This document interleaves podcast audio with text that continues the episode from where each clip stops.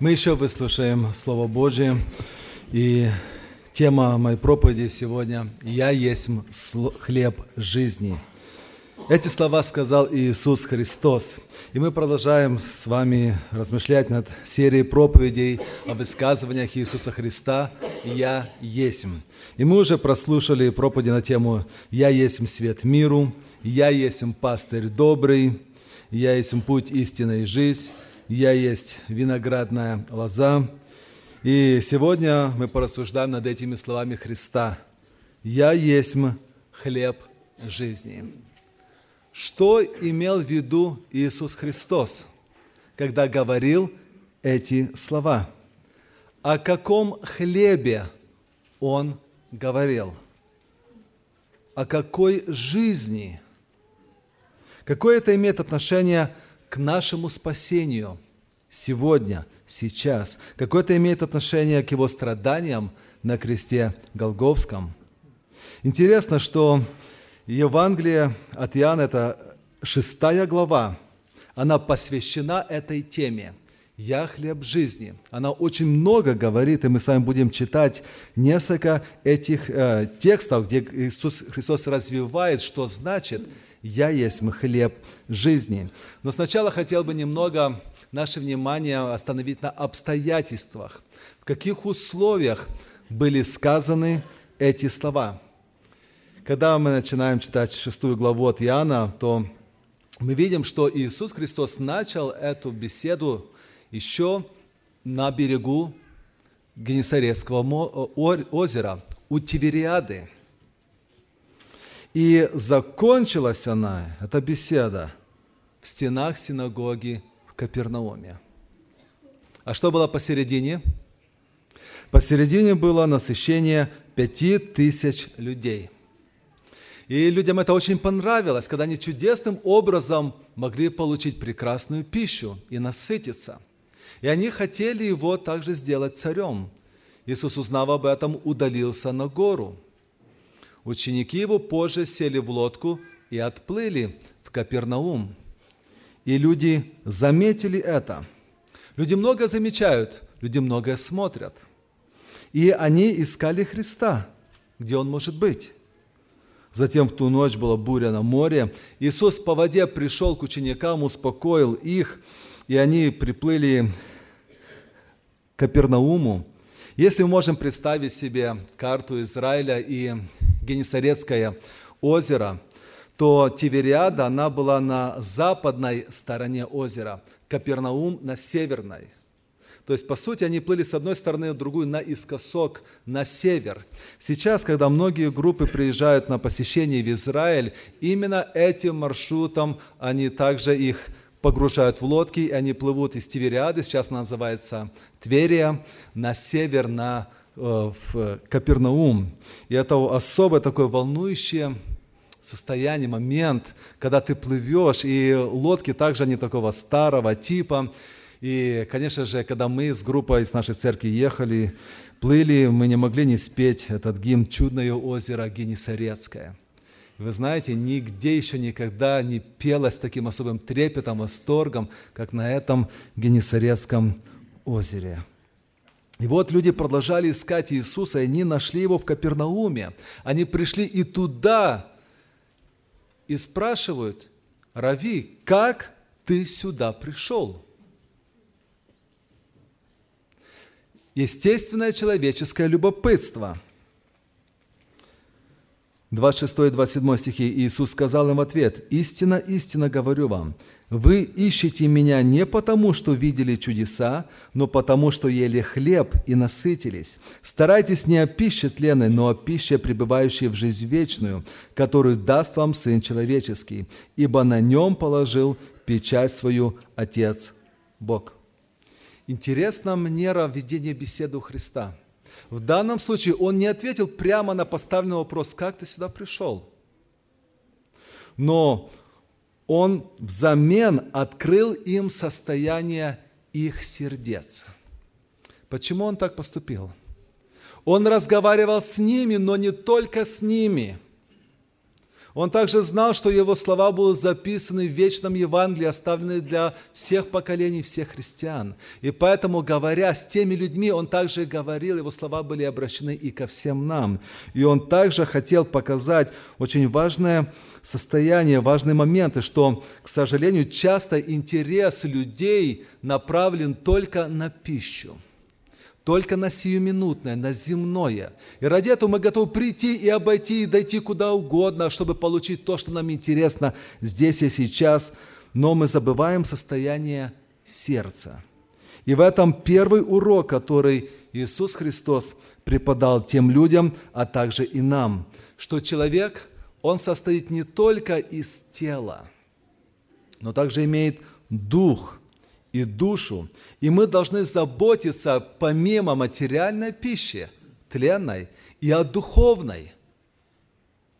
Заботиться и питать то, что вечно, и то, что ведет нас в жизнь вечную, то, что даст нам возможность жить в жизни вечной.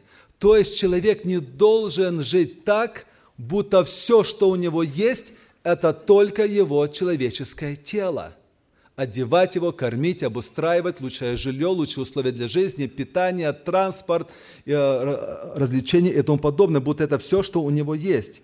Он не должен посвящать все свои силы, таланты, способности, время только к насыщению этого тела, этой плоти, которая потом умрет, разложится, и от него ничего не останется, кроме микроэлементов таблицы Менделеева. Мы должны больше заботиться о о своей душе, о том, что будет жить вечно и питать ее Словом Божьим. Это подобно тому, как если бы мы представили себе, что у одного человека на его участке земли есть два строения. Одно из них капитальное, его дом, и другое временное. Представим, это такой сарай из досок для хранения дров, такое временно. Бывает иногда что-то человек собьет так, чтобы пока как-то укрыть дрова, чтобы они не мокли. И вот со временем он начинает все больше и больше время проводить возле этого временного сарая. И обустраивать, и обчищать вокруг него территорию, облагораживать, и цветочки вокруг него. И еще как-то его укрепит, и стены добавит, и придумает ему крышу более лучше, и фронтон добавит, и покрасит его хорошей краской, и еще что-то. Соседи приходят и говорят, слушай, да, я понимаю твою заботу, тебе нравится это место, но не думаешь ли ты, что это too much? Столько тратить энергии, ресурсов, времени, расходов на то, что временно. Ведь потом уйдут дрова, уйдет и сарай, и ты можешь все это развалиться. Ты посмотри, твой дом, твое основное жилище, он в запустении – там уже нужно и это отремонтировать, и то покосилось, и то уже подправилось. Но ты про то забыл, про то, что более ценно и важно. Дорогие братья и сестры, не так ли порой похож человек? Мы одновременно живем во временном, но имеем обетование будущего вечного. И как же неразумно всю энергию, силы и время потратить на этот временный сарай для дров – и не родить о том, что будет жить вечно. О вечности мы, мы остаемся полностью не, а, не позаботившись. 27 стих. «Старайтесь не о пище тленной, но о пище, пребывающей в жизнь вечную, которую даст вам Сын Человеческий, ибо на нем положил печать свою Отец». О какой печати идет речь? Ибо на нем положил печать свою Отец. Когда мы ставим на документе печать, приходим к нотариусу, что это значит? Это подтверждение того, что написано в этом документе, оно истинно, правильно соответствует действительности. Человек, который его подписал, это настоящий человек. Нотариус проверяет identity, личность этого человека. Бог положил печать на Сына Человеческого в том смысле, что подтвердил истинность слов Иисуса. Все, что Он говорил, Он говорил от Отца Своего, в согласии и с волей Отца. И это истина так. Иисус подразумевал, что сам Бог одобрил Его служение и одобрил Его послание и все слова, которые Он говорил, Его проповедь. Но перейдем дальше. В 35 стихе в этой главе мы читаем, Иисус же сказал им, «Я есть хлеб жизни. Приходящий ко мне не будет алкать, и верующий в меня не будет жаждать никогда». Слово «алкать» сейчас мы уже не употребляем, не говорим это старорусское, если, может быть, не славянское слово, которое буквально означает «хотеть кушать», «быть голодным», «жаждать», «хотеть пить». И здесь мы находим такую мысль, что есть продукты на земле, которые, возможно, очень ценные. Иногда, может быть, на интернете, смотря, мы видим такие заметки, суперпродукт. Если вы будете есть каждый день вот этот продукт, то троеточие, дальше перейдите по ссылке, пожалуйста. И там вам обещают какой-то особо ценный продукт, но в котором есть очень много хороших и витаминов, и микроэлементов, минералов, и настолько он полезный, что нужно кушать, и люди увлекаются и пьют только этот продукт, пьют только сок из этого продукта. Вполне возможно, это все хорошо, Господь сотворил на благо людям. Но ни один из этих продуктов, фруктов, овощей не может сделать человека навсегда здоровыми. Не так ли? И нет такого продукта на земле, который может сделать нас сытыми навсегда – один из самых удивительнейших, уникальнейших продуктов, который когда-либо ел человек на земле, это знаете, что было? Манна, которую Моисей извел с неба, по Слову Божьему. Там было абсолютно все. Если бы современные диетологи смогли провести анализ, они бы удивились. Все, что нужно человеку, полный баланс, все, что необходимо – и Христос говорит, они ели и однако же умирали. Манна, она чудесным образом была дана им, но она не давала им жизнь вечную. Она только поддерживала что-то временное. Но Христос давал взамен себя. Он говорит, я есть хлеб жизни. То более высокая, более лучшая манна. И тот, кто ест, кто приходящий ко мне не будет хотеть есть опять, и верующий меня не будет жаждать никогда. Люди часто пользуются тем, что сотворил Господь, и не думают о Творце. Израильский народ, который ел манну, все они спаслись, погибли костьми в пустыне. По неверию. Это не сохранило их от греха, не сохранило их от ропота, не сохранило от идолопоклонства. Так и сейчас люди охотно пользуются всем тем, что Господь дает – принимают это, но не хотят думать о Творце. Мы принимаем это как должное. Он открывает себя как истинный хлеб. И он начинает это словами «Я есмь». «Я есмь», «I am». И для каждого еврея это было особый, особое словосочетание, особый оборот, потому что «Я есмь» буквально означает имя Иеговы. Говорят так, он себя делает равным Егове, говоря эти слова, «Я есть хлеб жизни». Ни один земной грешный человек не мог и не имел права так сказать. Это было посягательство на что-то божественное, высокое. Иисус Христос говорил это очень смело. Он не пытался это как-то адаптировать, приукрасить, чтобы люди не так расстраивались. Он говорил четко, прямо, потому что Он пришел сказать истину.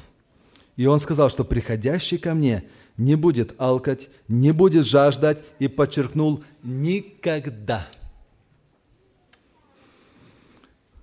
Никогда, потому что Христос говорит о чем-то другом, о нашей душе. Как воспользоваться этим хлебом? Как? Он говорит, приходящий ко мне и верующий в меня. Очень просто. Вот я здесь, я рядом – но нужно уверовать, приходящий ко мне и верующий меня. Далее в этой беседе они сказали, покажи нам знамение, и мы уверуем. Те же люди, которые еще вчера вы уже видели чудо насыщения пяти тысяч, они говорят, еще покажи нам знамение, и тогда уверуем. Вот человеческий принцип пути к Богу и познания. Покажи нам что-то сверхъестественное. Это поможет нам. Господь говорит, наоборот. будешь, если будешь веровать, то увидишь славу Божью. Сначала вера, а потом ты увидишь. Сначала приходишь в вере к Господу, и потом ты видишь Господа, потом тебе раскрываются глаза на многие истины, и потом ты дальше продолжаешь возрастать в Господе. Давайте перейдем далее к стихам а, этой же главы, стих а, 47 и 48. Иисус говорит, «Истина, истина говорю вам, верующий в Меня имеет жизнь вечную. Я есть хлеб жизни» особый хлеб. Да, есть хлеб тленный, который поддерживает и жизнь тленную, земную, временную. Но есть хлеб жизни, который в свою очередь также и дает жизнь вечную. Получается, кем мы есть, кем мы будем, зависит от того, чем мы питаемся. Если мы питаемся тленным – приходящим, мирским, земным, плотским, таков будет результат. Мирские диетологи говорят, мы – это то, что мы едим. Болезнь ищи на дне тарелки. И мы это все усвоили. Мы стараемся в данных сейчас питаться как можно более здоровой пищей, выбирать более такие продукты правильные. Но почему мы не заботимся так же само о нашей душе – Почему мы не отделяем, что входит в наши мысли, в наши глаза, в нашу душу? Ведь эта пища намного важнее, так, которая идет в наш ум и в наше сердце, потому что потом от всего этого, что туда зашло, от всего этого разнообразия, получится то, во что мы верим, что составляет духовную суть человека. Иногда с человеком разговариваешь и ужасаешься, откуда ты всего этого набрался? Какой-то микс всяких идей, верований, теорий, непонятно, что ты читал, чем ты питаешься, дорогие братья и сестры. Как важно стоять на страже нашего ума и питаться в первую очередь чистым словесным молоком. Хотел бы перейти к следующему отрывку, очень важному и ценному, который заставляет часто задуматься нас. Это далее в этой главе в 6, 49 по 57 стихи. Давайте почитаем внимательно. 48 Христос сказал, «Я хлеб жизни. Отцы ваши ели манну в пустыне и умерли. Хлеб же, сходящий с небес, таков, что едущий его не умрет. Я хлеб живой, шедший с небес. Едущий хлеб этот будет жить вовек. Хлеб же, который я дам, есть плоть моя, которую я отдам за жизнь мира». Тогда иудеи стали спорить между собой, говоря, как он может дать нам есть плоть свою – Иисус же сказал им, «Истинно, истинно говорю вам, если не будете есть плоти Сына Человеческого и пить крови Его, то не будете иметь в себе жизни. Идущий мою плоть и пьющий мою кровь не имеет, извините, имеет жизнь вечную, и я воскрешу его в последний день. Ибо плоть моя истина есть пища, и кровь моя истина есть питье. Ядущий мою плоть и пьющий мою кровь пребывает во мне, и я в нем. Как послал меня живой Отец, и я живу Отцом, так и ядущий меня будет жить будет мною. Очень интересный текст. До сих пор Иисус представлял себя как хлеб. Теперь он вводит новое понятие, новую мысль. Стих 51, он говорит, «Хлеб же, который я дам, есть плоть моя». И в 54 стихе он уточняет, более прямо говорит, «Едущий плоть мою и пьющий мою кровь имеет жизнь вечную». Как понять эти слова? И, к сожалению, есть неправильное истолкование у исторических церквей, это католическая, православная церкви, где они прямо говорят, что в момент вечери а, хлеб и вино пресуществляются и становятся буквальным образом а, а, телом и кровью Христа. Дорогие братья и сестры, это в корне неверно и неправильно. Мы так не верим, и Слово Божье этому не учит. Но как тогда понять эти слова? И те люди, иудеи, которые слушали, они возмутились и говорят, как можно как он может дать нам есть плоть свою. И далее мы читаем, что даже некоторые из учеников соблазнились, 60 стих, и слыша это, говорили, какие странные слова, кто может это слушать. И некоторые отошли и соблазнились. Но Христос сказал то, что сказал, и Он посчитал нужным, что именно так надо и выразить эту мысль, потому что это настоящая истина. Итак, в 51 стихе мы читаем «Я хлеб живой, шедший с небес, ядущий хлеб сей будет жить вовек, хлеб же, который я дам, есть плоть моя, которую я дам за жизнь мира». В этих словах Христос представляет плоть свою как воплощение свое, как с одной стороны искупительную жертву за мир, за грехи всего мира, а с другой стороны как духовную пищу – с одной стороны, плоть его как искупительная жертва за грехи мира, с другой стороны, как духовная пища, которая дает верующим жизнь вечную. Эта мысль начинает свое начало еще в Скинии, затем в храме, где в святилище, где было а, хлебы предложения. И выпекалось 12 хлебов по одному от, для, от каждого колена Израилева. И они полагались там пред Господом. И в субботу старый хлеб забирали, новый ставили. И этот хлеб могли съесть, потом должны были съесть священники. Только священники. Это была большая святыня. Уже оттуда идет эта мысль о, о хлебе как символе а, тела Иисуса Христа. Это полагалось пред Господом. Здесь, таким образом, мы видим это первое обетование о вечере Господней. 52-53 стихи мы читаем тогда, Иудеи начали спорить между собой, об этом говоря, как это можно понять. Иисус отвечает, «Истинно, истинно говорю вам, если не будете есть плоти Сына человеческую, пить крови Его, не будете иметь в себе жизни». Они это поняли буквально и ужаснулись. Почему? Потому что закон запрещал это. Но Иисус говорил здесь духовно – о духовных вещах. И в стихе 63 он это пояснил. Он сказал, слова, которые я говорю вам, суть, дух и жизнь. Каково же значение, суть, дух и жизнь? В чем же духовное значение этих слов о плоти и крови Иисуса? Христос говорит в 51 стихе, что «хлеб, который я дам, есть плоть моя, которую я отдам за жизнь мира» отдам в будущее время. Он говорит о будущем событии, о той жертве, которую, где он как агнец будет заклан, о своих будущих страданиях. Тело его было ломимо за нас. Кровь его была пролита в оставление наших грехов, для нашего очищения. В Евреям 9.22 мы читаем, «Без пролития крови не бывает прощения. Вот почему это так важно, чтобы его тело было ломимо и кровь была пролита. Нужна была жертва за наши грехи.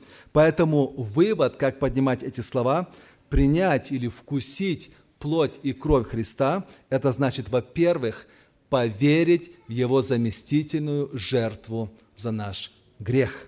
Поверить в Него. Чтобы поверить, не просто значит поверить, что это было, это означает признать себя грешником и принять его искупительную жертву за свой грех. Это разные вещи, потому что многие люди допускают, что Христос был, но не считают себя, что это нужно для себя, потому что я не грешник, я еще не банкрот. Осознать свою греховность – это важнейшее условие для принятия этого – Итак, первое – поверить, второе – признать, и третье – это спасительная вера. Не просто вера, которая даже у бесов есть, но спасительная вера, та, которая дает спасение, с верой в собственное спасение. Это главное условие для получения жизни вечной. Вот что значит принять плоть и кровь Иисуса Христа. Это первое – символ жертвы. Второе – это пребывание во Христе. И в 56-57 стихе мы читаем, «Едущий плоть мою и пьющий мою кровь пребывает во мне». Что происходит, когда мы это делаем? Мы пребываем в нем. Как послал меня живой Отец, и я живу Отцом, так и едущий меня жить будет мною. Здесь идет продолжение мысли пребывания – когда мы принимаем Иисуса Христа Господом, Он входит в нашу жизнь. чтобы пребывать в нас, а мы в Нем. И это пребывание, Он в нас, мы в Нем, должно возрастать все больше и больше и больше на протяжении всей жизни христианина. Это никогда не прекращающийся процесс. Если христианин остановился только на том, что вначале получил, это остановка, по сути, в духовном разли... развитии – и может быть чревато тем, что он будет терять это пребывание в Господе, а его в нем. Галатам 2.20 показывает нам высший пример, как это происходит на практике. Апостол Павел говорит, «И уже не я живу, но живет во мне Христос». Это высшая степень, это то, к чему должен стремиться каждый христианин. Полное оставление плотского, земного. Так что можем сказать, уже не я живу, не мое плотское – а что ныне живу во плоти, ведь я еще тут, то живу верую в Сына Божия, возлюбившего меня и предавшего себя за меня. Итак, первая мысль а, в плоти и крови – это заместительная жертва. Второе – пребывание Христа в нас, а мы в Нем. Так и он говорит, «Едущий меня жить будет мною». Чем мы живем, братья и сестры? Чем? С одной стороны, вроде бы мы христиане, но если посмотреть, на что направлено 90% наших мыслей, наших забот, наших переживаний, можно ли сказать, что все они о Христе? Очень часто о плотском – мы не всегда живем Христом, мы не постоянно живем Христом, а очень нерегулярно, прерывисто, когда вспоминаем или когда прикрутит жизнь, когда заставляет, и тогда у нас вспышка такая, мы опять идем к Господу, опять горим, возгревается наш огонь, а потом опять мы остываем. Как важно постоянно жить Христом, едущий меня жить будет мною. И третья мысль, на что указывают слова «плоть и кровь», это важность участия спасенного христианина в вечере Господней. И в 1 Коринфянам а, мы читаем такие слова, и сегодня они, возможно, будут прочитаны. 24-25 стихи. Христос сказал, «Примите, едите, сие есть тело мое, за вас ломимое, сие творите в мое воспоминание». 25. «Чаша сия есть новый завет в моей крови». Итак, хлеб символизирует тело Христа, чаша символизирует кровь Христа. Нельзя сказать, что вечеря Господня, участие в вечере само по себе спасает. Опять же, так считают католики и православные, поэтому к умирающему спешит священник и пытается еще успеть дать ему, чтобы он причастился, чтобы гарантировать, что он будет там э, в вечности. Сама по себе вечеря не спасает – вера христианина, вера человека и жизнь по вере – вот что спасает. Но с обратной стороны, без участия в вечере, без сознательного участия в вечере, человек может потерять спасение, потому что он пренебрегает участием в теле, общностью в теле Христова, до самим главой. И об этом мы читаем в предыдущей главе 1 Коринфянам 10 глава.